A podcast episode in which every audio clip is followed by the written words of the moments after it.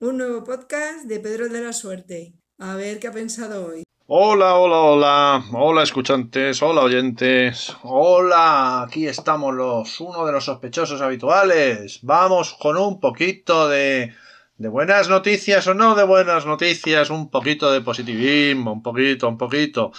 Voy a hablar de coronavirus, sí, sí, ya estáis todos. Ah, no, otro más. Bueno, hacer lo que queráis, pero yo os voy a a poner en, buena situación, hombre, vamos a intentar mm, no dramatizar demasiado, vamos a ver cómo salimos de esta, venga, os lo voy a decir yo, que yo sé mucho, no, yo no sé una mierda de nada, pero os voy a contar, os voy a contar. No quiero hablar de política, no quiero hablar de tampoco de sanidad, de nada de eso, simplemente eh, ponernos en situación, ¿vale? ¿Y la situación cuál es? Bueno, la situación que yo veo es que gracias al confinamiento ya nos hemos concienciado. Tú sales a la calle, la gente va con mascarillas, la gente respeta la distancia personal, eh, yo veo que la mayoría hemos tomado nota, ¿no? Así que eso es está bien. ¿Qué ocurre? Que tenemos que volver a la normalidad. Bueno, la normalidad como tal no va a volver, pero bueno, yo no quiero hablar de la normalidad porque cada uno de nosotros entendemos normalidad de una forma distinta. Así que no es mi misión aquí decir qué es la normalidad o qué no. ¿Qué vengo a contaros? Bueno, vamos a plantear distintos escenarios y vamos a ver que en realidad, bueno, tampoco son tan catastróficos, no estamos ante el fin del mundo, no estamos ante el fin de la sociedad, no es nada parecido, ¿vale? Vamos a empezar con los escenarios más positivos. El escenario más positivo es se descubren medicamentos que permiten tratar la enfermedad y reducir la mortalidad lo suficiente como para que esto sea una enfermedad como otra más. Bueno, eso sería la caña y era una de las razones del confinamiento, ¿no? Le estamos dando tiempo a los científicos para que averigüen qué medicamentos o desarrollen nuevos medicamentos o variantes de algunos que ya hubiese para tratar esta enfermedad que se nos ha venido encima. Ese sería un escenario cojonudo. Bueno, imaginemos que no. Nos tenemos que llevar las manos a la cabeza y decir, guau, esto ya es la acabó. Tampoco. Seguimos teniendo la esperanza de que se desarrolle una vacuna. ¿Vale? Que se desarrolle una vacuna, nos inmunicemos contra el virus y una vez inmunizados, pues bueno, podríamos volver a una situación más o menos como la que estábamos antes. Pero vamos a ponernos ahora en el peor de los casos. No encontramos medicamentos, no hay vacuna o en un tiempo prudencial, no encontramos solución y hay que vivir, porque se trata al final de vivir. No podemos estar en casa todos los días, toda la vida, ¿no? Entonces, bueno, el virus sigue por aquí, no se va, sino que sigue por aquí con nosotros. Es terrible. Sí, no voy a decir que no, pero bueno, vamos a ver el lado más positivo, ¿no? ¿Y cuál es ese lado positivo? Bueno, pues que esto ya ha pasado. O sea, el mundo ya ha vivido así. De hecho, el mundo vive así. Pero voy con el mundo ha vivido así. Mis padres, mis abuelos, por supuesto, vuestros abuelos, de los que me escucháis seguramente también, ya lo han vivido. Ellos salían y hacían su vida normal, jugaban, iban al colegio, iban a... Mi padre era pastor con seis años, eh, mi madre iba al campo a trabajar el campo con... cuando era una niña y salían y vivían. Y si venía una viruela, muchos se iban directamente y morían. Había mucha mortalidad infantil, mucha mortalidad entre los mayores estaba la viruela, estaba el sarampión, estaban un montón de enfermedades que luego, afortunadamente en el siglo XX, gracias a las vacunas y al sistema sanitario y a los medicamentos, pues en Occidente, voy a repetir esto, en Occidente y luego matizaré del Occidente, pero llamémoslos en, en el primer mundo más que en Occidente, pues pasaron a ser enfermedades o erradicadas como la viruela o prácticamente desaparecidas, ¿no? Y ya está. Pero a día de hoy, a día de hoy, si nosotros nos quedásemos con el coronavirus y, mucha gente moriría si se lo coge o, y tal, bueno, eh, esta situación también la están viviendo en los países subdesarrollados. Hay mucha gente en muchos países que hace su vida normal y cogen la malaria, cogen cólera, Eh, y mueren, y mueren, y mueren muchos miles de personas. Que igual mueren más de coronavirus. No voy a entrar en la guerra de cifras, porque para empezar pienso que nos están mintiendo desde el principio. Pero la cuestión es que los virus están ahí y tenemos que convivir con ellos y nos matan, sí, nos matan, nos matan.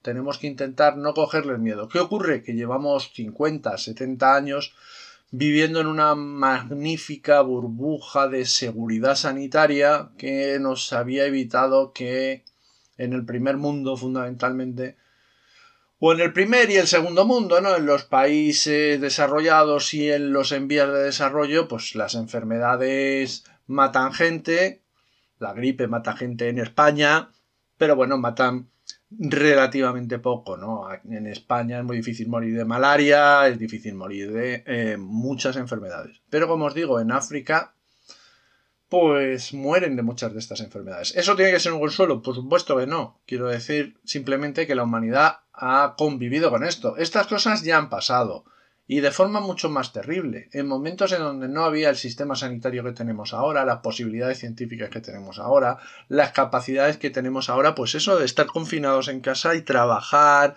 y hacer muchas cosas desde casa. Antes no se podía hacer nada de eso. Tuvimos la gripe española, que se llevó a millones de personas por delante. Eh, hubo la peste, varios brotes de peste que arrasaron Europa. O sea, esto no es nuevo, esto no es una cosa que la humanidad esté viviendo de nuevas. Es una cosa que nos ha pasado a nosotros de nuevas. ¿eh? Vuelvo a repetir, al primer mundo nos pilla de nuevas. De pronto eh, la muerte y su guadaña se nos ha puesto frente a frente y ha dicho, ojito que estoy aquí y ahora estoy más cerca, te estoy echando el aliento en el cogote. Pero ese aliento, pues eso, en muchos países de África y en muchos sitios subdesarrollados, el aliento de la muerte en el cogote lo tienen a diario. Y viven y muchos de ellos son felices y también infelices, claro, cuando mueren y tal. Pues tendremos que ser nosotros también tan valientes, tan cobardes, tan lo que tengamos que ser y salir a la calle y hacer vida normal que va a cambiar la vida, claro, que va a cambiar, sobre todo en los países latinos, que somos muy de darnos besitos, muy de abrazarnos, muy de darnos la mano, muy de reunirnos todos juntos y montar mucho pollito, ¿no? Claro, pues igual nos vamos a tener que volver un poquito japoneses, ¿no? Saludarnos con la cabecita y de lejos y estas cosas. Bueno, pues será un cambio.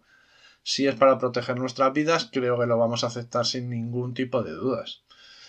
Y poco a poco, pues iremos rescatando una vida mm, que será normal, no será la que teníamos antes, pero será la nueva normalidad. Y tampoco hay que tener miedo. Es una putada, sí. Vale, no te voy a decir que si yo mañana lo cojo y, y palmo, pues diga, ah, mira, qué mala suerte he tenido. Pues no, joder, es una putada del copón. Pero no podemos vivir con miedo, ¿no? Hay que salir adelante y sobrellevarlo.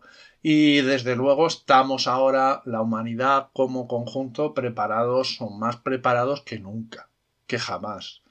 Cualquier otra, en cualquier otro momento, eh, pues eso, la gripe española, la viruela, la peste, eh, yo qué sé, y tantas y tantas infecciones, ¿no?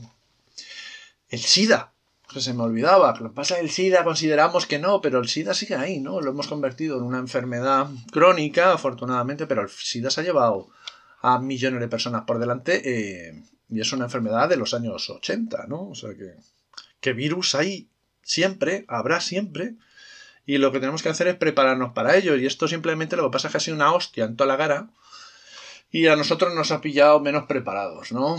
Los coreanos y en el sudeste asiático y en general pues están un poco más preparados porque ya habían tenido el SARS y todo esto y un poco se habían preparado por si viniese. Nosotros como esto era cosa de asiáticos que les pillaban allí porque se comían bichos raros y tal y no salía de allí, pues no nos lo hemos creído nunca mucho. Y ahora pues lo que os digo, tenemos a la parca en, la, cogote y nos está soplando. Bueno, pues chicos, habrá que salir y punto pelota, ¿no? Y punto pelota y tarde o temprano abrirán los restaurantes y habrá que ir y hostia, qué miedo por si el camarero lo tiene. Bueno, sí, bueno, pues pues no no lo hagas, pero me imagino yo que al final todos lo haremos y habrá un porcentaje de gente que si no somos capaces de parar al virus, pues pues podamos morir, claro que sí. ¿Por qué no? Pero bueno, también podemos morir en accidentes de coche, también podemos morir de muchas otras cosas. Esto simplemente nos ha hecho eso, enfrentarnos de pronto a la muerte y decir, hostia, que no estoy tan seguro como yo me creía. En realidad a lo mejor no estábamos nunca tan seguros. Y creo que, como sociedad estamos preparados, que la gente en su grandísima mayoría sí que ha tomado nota y poco a poco iremos saliendo a la calle, iremos viviendo. Y este es el peor escenario, ¿vale? Os estoy planteando el peor escenario y es un escenario de una cierta normalidad. No es nada que no hayan vivido nuestros abuelos y que no hayan vivido nuestros padres. Ya lo han vivido, ¿vale? Seguro que en vuestras familias si habláis con vuestros padres, todos los que tengan padres de más de 80 años o abuelos de más de 80 años, les contarán que perdieron a hermanos, a hermanas por enfermedades bacterianas, víricas o, de otro tipo. Así que estamos preparados. Pero además, oye, ¿por qué no vamos a encontrar un medicamento? ¿Por qué no vamos a encontrar una vacuna? Por supuesto, yo soy confianza ciega en nuestros científicos y creo que, que los van a desarrollar, pero no pasa nada si no los desarrollan. Saldremos de esta, saldremos adelante y, no pasa nada, chicos. Saldremos a los restaurantes y quedaremos con la gente manteniendo las distancias, ¿vale?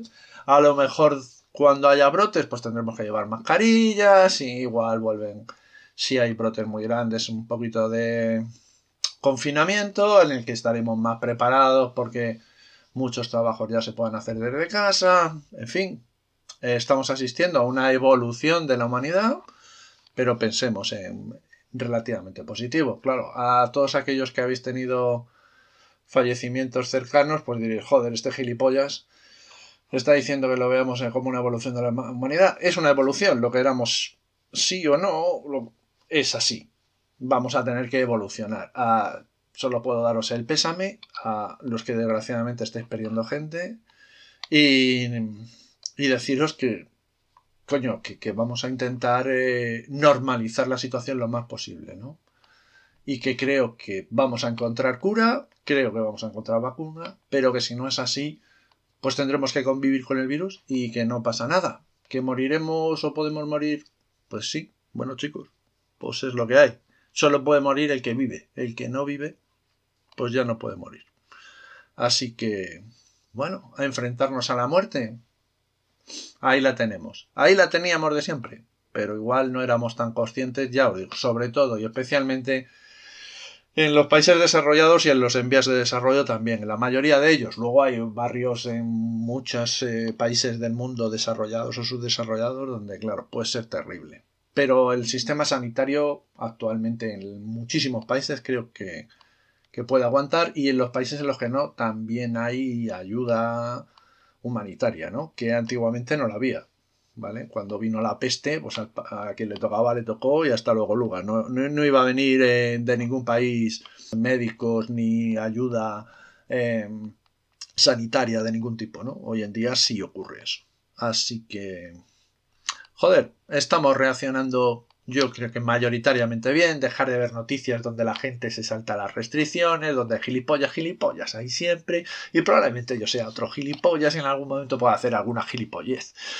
Bueno, chicos, tampoco pasa nada. Los policías de balcón, dejar ya de acusar a la gente, no conocemos, vamos a intentar respetarnos unos a otros e intentar salir adelante todos juntos y lo más solidariamente posible. Y dejamos de ver noticias, eh, digamos, malas. Joder, eh, vamos a ver, pues viene la policía o vienen gente voluntarios a cantar el cumpleaños feliz a unos niños, no sé qué. Veamos que la sociedad también está respondiendo de miles de formas. Hay gente voluntarios de todo tipo, ¿no? Eh, Da, gusto ver la cantidad de muestras de solidaridad, nada más que nos fijamos siempre en el gilipollas. Pues igual tenéis, tenemos que empezar a dejar de fijarnos en el gilipollas, dejaros de fijaros en el gilipollas de que pone el cartel diciéndole a un médico que se vaya a vivir a otro sitio y fijémonos en la cantidad de gente que les apoya ¿vale? Y que les lleva comida y que está junto a los sanitarios y les fabrica mascarillas que son muchísimos más, miles más, en porcentaje muchísimos más. Pero siempre no nos gusta eh, revoltarnos en la ponzoña y en la mierda, ¿no? Ah, como nos gusta, mira ese gilipollas y tal. Bueno, yo siempre lo he dicho, cuando salen las imágenes de un partido de fútbol, eh, se hace viral el gilipollas que lleva la bengala, ¿vale? Pero los 99.900 espectadores que fueron a, a disfrutar del fútbol no salieron en el telediario, salió ese tonto y todo el mundo dice, hostia, qué peligroso es ir al fútbol. No, joder, la más grandísima mayoría, ¿vale? Solamente uno de cada 100.000 o de cada 10.000 es un gilipollas. Pero claro, si lo ponemos en la tele, pues nos creemos que la sociedad es gilipollas. Y no, la sociedad tiene de todo, pero en general, mirar a vuestro alrededor y veréis que hay mucha gente que se está comportando muy bien esos niños que están aguantando en casa, esos adolescentes que están aguantando en casa, esos padres que están trabajando, esa gente que está currando y salvándonos el culo para que los demás estemos en casa trabajando, esos abuelos y abuelas que están aguantando el tirón, que tienen que salir por sus achaques y no están saliendo. Así que, chicos, lo dejo por aquí. En el peor de los escenarios salimos adelante. Tomémoslo con la mayor normalidad posible. Un abrazo, ánimo, fuerza y vamos allá todos a dar cañita que salimos de esta. Chao, chao. Este podcast forma parte de la red de podcasts sospechosos habituales. Suscríbete a la red y tienes audios de diversas temáticas. Nos oímos en el próximo episodio.